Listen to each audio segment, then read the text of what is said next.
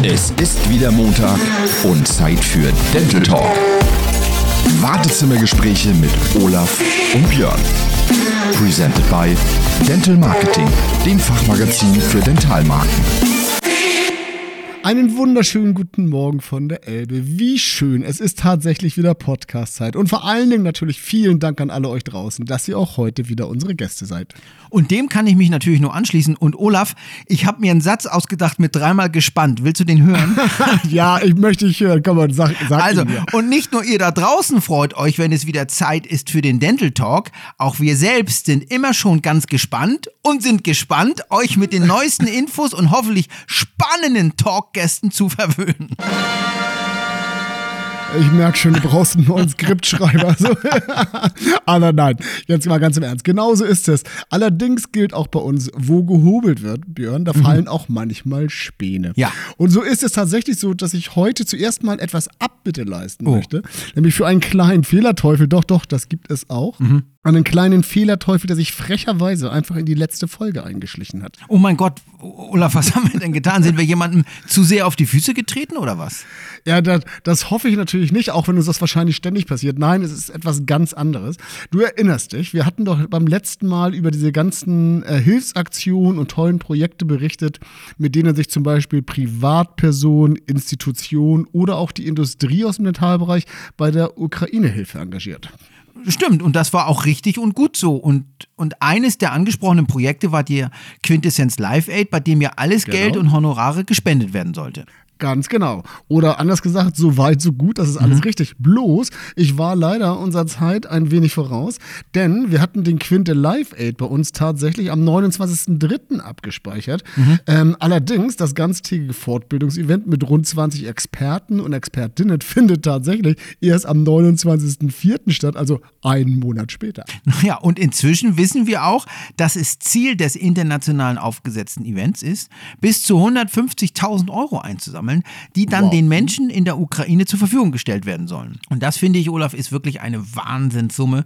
Und bis zu 8 CME-Punkte gibt es auch noch obendrauf. Also. Ja, das ist also wirklich, ja, da ist das ganze Package dabei. Ja. Und deswegen wollen wir heute nicht nur den Fehler aus der letzten Folge korrigieren, nein, nein sondern euch auch ganz aktiv motivieren, ja, bei dieser und natürlich so vielen anderen aktuellen Projekten aktiv dazu beizutragen, das Leid der betroffenen Menschen zu lindern und so eine sinnvolle Hilfe zu ermöglichen. Genau, also merkt es euch nochmal. 29.04.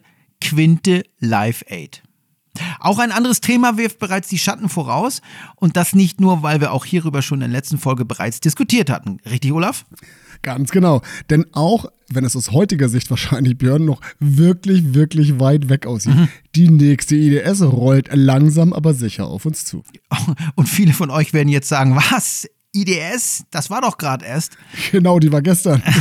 das stimmt natürlich, aber auch nur zum Teil, denn die letzte IDS im September 2021 war ja das Ergebnis einer Verschiebung. Eigentlich hätte sie ja bereits ein halbes Jahr früher, also im März 2021 stattfinden sollen. Ja, das wissen wir natürlich. Und Corona-bedingt wurde ja die weltgrößte Dentalmesse damals auf den Herbst verschoben. Und so kommt es natürlich nun, dass der Abstand zur nächsten IDS entsprechend verkürzt ist, weil diese ja schon im Frühjahr 2023 auf uns wartet. Und das wiederum bedeutet, Björn, bei vielen Firmen läuft die Planung bereits jetzt auf Hochtouren, oder? Und wobei man sagen muss, und wir hatten es ja auch in der letzten Folge schon angedeutet, dass es hier noch echt viele Unsicherheiten und Fragezeichen gibt, so was die IDS betrifft. Das mhm. beginnt mit den immer noch existierenden Auswirkungen der Corona-Pandemie und reicht bis hin zu den Konsequenzen des furchtbaren Konflikts in der Ukraine. Ja, das ist richtig. Und Tatsache ist natürlich auch, sowohl was die Aussteller betrifft, als auch hinsichtlich der Besucherströme, gibt es natürlich, das muss man einfach sagen, aus heutiger Sicht noch richtig viele Fragezeichen, was Planungssicherheit, mögliche Sanktionen, Reiserestriktionen oder ähnliches betrifft. Da ist es natürlich für die Veranstalter umso schwieriger, da gerade die kommende IDS eigentlich eine ganz besondere Veranstaltung sein sollte, oder Björn? Ja, absolut, so ist es. Denn bei der IDS 2023 handelt es sich immer immerhin um eine doch schon sehr beeindruckende Jubiläumsveranstaltung, Olaf. Denn glaubt es oder glaubt es nicht, die IDS feiert einen richtig runden Geburtstag. Jo, so ist es. Unsere geliebte IDS, die ja immerhin die global wichtigste Messe der Dentalbranche ist, hat im kommenden Jahr gleich einen doppelten Grund zu feiern. Denn vom 14. bis 18. März 23 Björn, findet nicht nur die immerhin 40. IDS statt, zugleich wird die Leitmesse auch 100 Jahre alt. Tatarata. Und natürlich würden wir uns freuen, endlich auch mal wieder eine normale IDS erleben zu dürfen, Björn. Mit Augenring nach drei Tagen, Erkältung im Anschluss und natürlich einer Strictly Dental Night so stark vermisst. Denn das Leben braucht endlich wieder einen Sinn. Ach ja, Olaf, Strictly Dental Night. Das wäre echt schön. Also lass es in jedem Fall optimistisch sein. Und weißt du, kennst du überhaupt das Motto der IDS? Äh, Strictly Dental Night? Nein, nein, das heißt Shaping the Future. Ah, tatsächlich? Ja, tatsächlich. Also Okay. ich, ich weiß das, weil wir zu den Firmen gehören, wo alles schon auf Hochtouren läuft, was die IDS angeht. Und immerhin, Olaf, die IDS selbst hat ja auch mitgeteilt, dass bereits seit Februar online angemeldet werden konnte und die Anzahl der Anfragen dabei war wirklich sehr erfreulich und mit Ende des Anmeldeschlusses, jetzt also im März 22, hat auch schon die erste Aufplanungsphase begonnen. Also da stellt hab man ich sich natürlich gesehen, die ja. Frage, ähm, wie die SIDS eigentlich mit den Ausstellern umgeht, die sich im letzten Jahr besonders positiv oder negativ hervorgetan haben. Das wird sehr spannend. Ja, Björn, da hast du allerdings vollkommen recht und das wird richtig, richtig spannend, denn wir erinnern uns, im letzten Jahr glänzten ja doch einige der Player durch, nennen wir es mal, offensive Abwesenheit, dessen Vakuum dann aber zum Teil ja durch eigene Veranstaltungsformate ersetzt werden sollte. Und das war natürlich ein Witz, weil so ein bisschen ein Schlag ins Kontur derjenigen, die versuchten, parallel die IDS da am Leben zu halten, während sich andere Firmen dann ganz bewusst für eine Teilnahme und damit auch aktive Unterstützung der Messe und damit auch des VDDS entschieden hatten. Und hier gilt unser alter Grundsatz, Olaf, und heute schon ganz oft benutzt. Es bleibt spannend. Oder wie Effi Bries sagen würde, es ist ein weites Feld. Ich erinnere mich gut. Ey, der Poet der Dentalbranche, Wahnsinn. Aber also, es bleibt spannend, denn jetzt geht es natürlich wieder um die Verteilung der besten Standplätze. Und da gab es ja dann durchaus Verschiebungen und man muss sich fragen, weggegangen, Platz vergangen?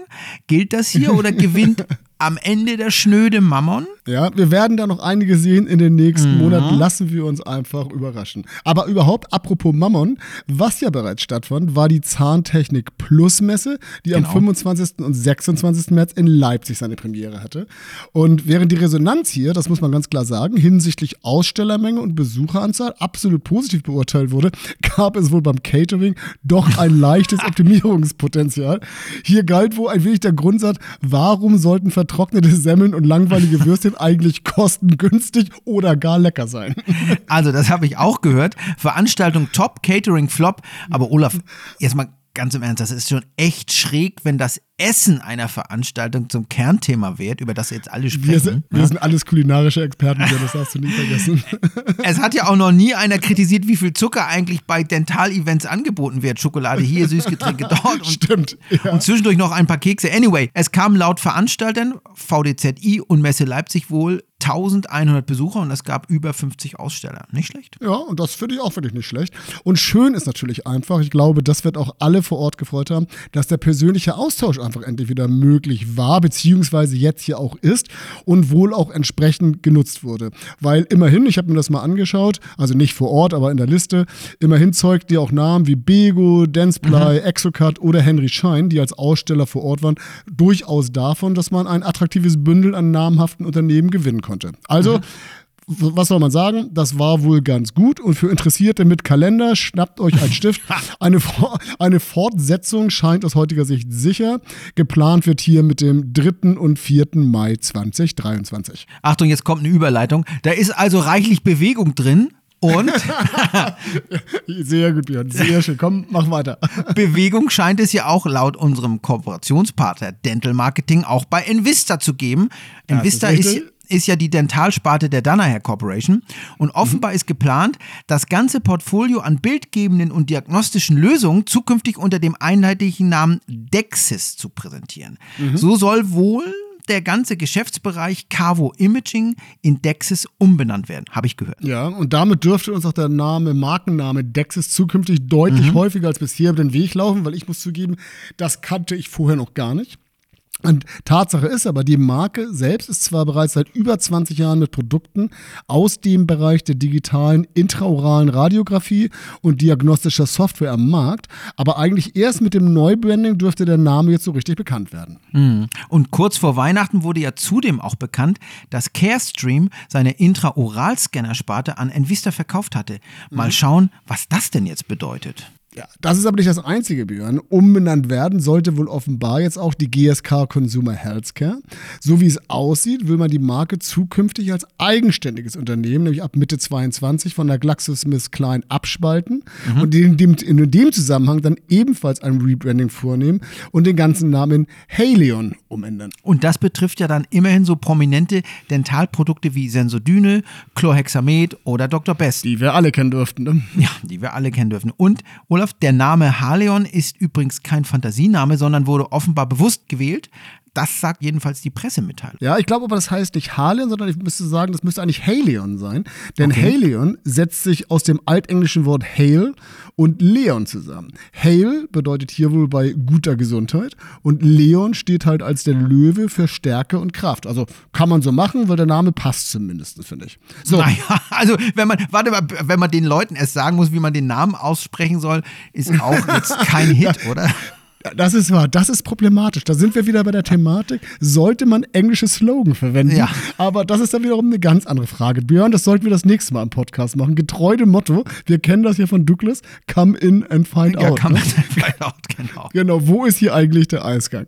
Genau, aber so, Schluss mit lustig. Was haben wir diese Woche als Fundstück der Woche im Angebot? Ja, also für mich ist das diese Woche einfach der Super-GAU schlechthin, den äh, gerade Ferrero erfährt. Oh ja, oh ja. Salmonellen in den Überraschungseiern und da hast du kurz vor Weihnachten, schlimmer geht's nicht. Und für Äh, die, kurz vor Ostern würde ich sagen. Ich würde sagen, es ist kurz vor Ostern, ne? Nicht kurz vor Weihnachten. Aber das können wir auch so lassen. dann lassen wir das einfach so. Das lassen wir so. Für die, die das nicht mitbekommen haben, Ferrero hat in Deutschland alle, Olaf, alle Chargen von Schokoladenprodukten der Marke Kinder zurückgerufen, die im belgischen Werk hergestellt worden sind. Und als erklärter Schokoladist, und wer mich kennt, sollte das wissen, ich bin ein absoluter Freak von Kinderschokolade. Das betrifft so richtig viel, weil das Ja, sind ja. Überraschungseier, Kinderschokolade, Kinderschubons und so weiter und so fort. Also beim besten Willen nicht wenig. Und richtig problematisch wird dann dabei, dass diese Salmonellenverunreinigung, die ja an sich schon richtig unlecker ist, offenbar schon seit Dezember bekannt war, aber bei Ferrero erst jetzt reagiert wurde. Also ich weiß nicht, ob ihr das mitbekommen habt. Mittlerweile im Laufe der Woche wurde in Belgien sogar die ganze Fabrik geschlossen. und bei, also wobei ich echt vom Stuhl gefallen bin. Schön fand ich dabei die von dem italienischen Unternehmen genutzte Formulierung. Ich zitiere, dass es hier interne Ineffizienzen gab. Ja, das würde ich allerdings auch unterschreiben, wenn ich meine Fabrik schließen muss.